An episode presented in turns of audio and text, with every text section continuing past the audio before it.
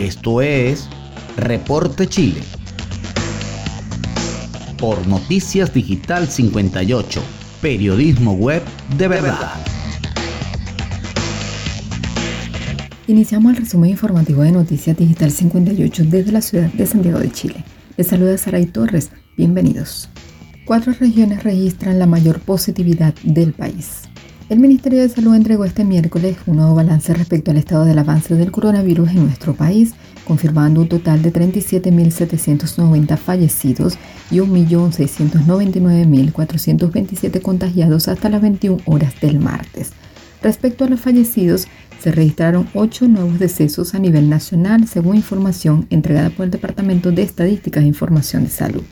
Además, se reportó un total de 1.360 nuevos contagios, de los cuales 1.000 corresponden a personas con síntomas y 248 asintomáticos, mientras que 112 no han sido notificados.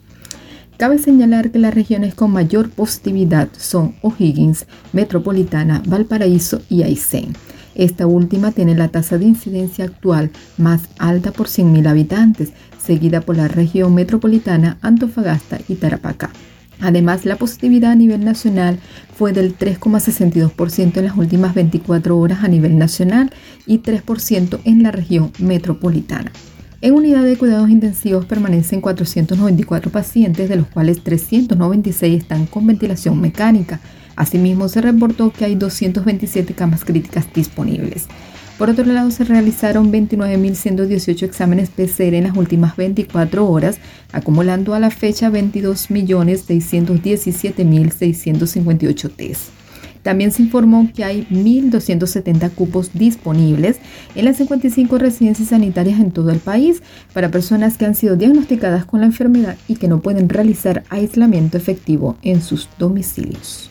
Pasamos a otras informaciones.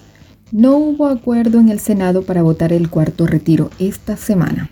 La presidenta del Senado, Jimena Rincón, señaló que no hubo acuerdo por parte de los comités parlamentarios para poner en tabla de votación del cuarto retiro.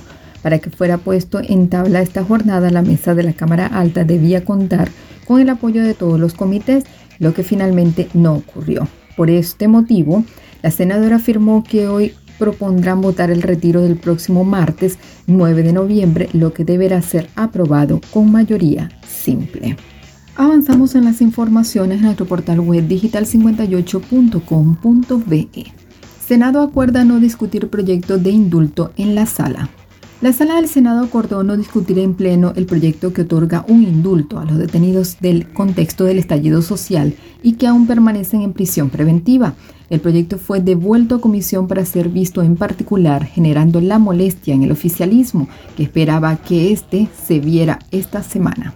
En otras informaciones, presidente Sebastián Piñera pedirá extensión del estado de sección en Macrozona Sur.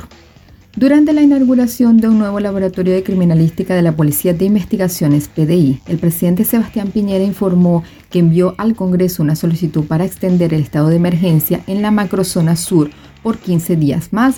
De aprobarse por el Congreso, la medida estará vigente hasta el 11 de noviembre. Cambiamos de tema. Cinco aerolíneas deberán devolver dinero de tasas de embarque de viajes no realizados entre 2015 y 2021. El Servicio Nacional de Aeronáutica Civil, CERNAT, informó que cinco aerolíneas deberán devolver tasas de embarque por vuelos no realizados. Se trata de Sky, Avianca, JetSmart, Aerolíneas Argentinas y Copa que tendrán que restituir cerca de 7.500 millones a unos 729.223 consumidores.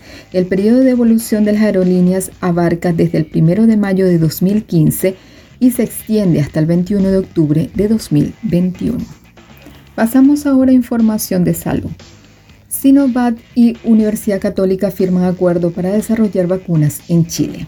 El laboratorio Sinovac, la Universidad Católica y el Instituto Nuevo Milenio de Inmunología e Inmunoterapia firmaron un convenio para investigación, desarrollo y producción de vacunas en Chile. Los ejecutivos de Sinovac anunciaron que Quilicura fue el lugar escogido para desarrollar la construcción de la planta de distribución y llenado de la vacuna en el país. Ya para finalizar, Parquemed anuncia que ahora será un espacio libre de autos. Parquemet anunció este miércoles que ya no se permitirá el ingreso de vehículos particulares a sus espacios con el fin de proteger a los usuarios y apoyar la lucha contra la crisis climática. Buenas noticias, desde ahora no entrarán más vehículos motorizados pagados a Parquemet Solamente los autos operativos de emergencias o de nuestras concesiones podrán ingresar, con el fin de reforzar la seguridad de las miles de familias que visitan nuestros parques y de apoyar la lucha contra la crisis climática, ya no existirá el sistema de peajes en Parque Met. Además, todas las personas con discapacidad que porten su credencial tendrán el mismo descuento que los niños y adultos mayores en teleférico y en los buses ecológicos, escribió la vocería del recinto en sus redes sociales. Y de esta manera finalizamos con el resumen informativo de Noticias Digital 58 desde la ciudad de Santiago de Chile. Se despide de ustedes Saray Torres, no sin antes invitándolas a seguirnos a través de nuestras plataformas digitales y nuestras redes sociales. Recuerda que somos digital58.com.be, periodismo web de verdad. Nos escuchamos en una próxima entrega.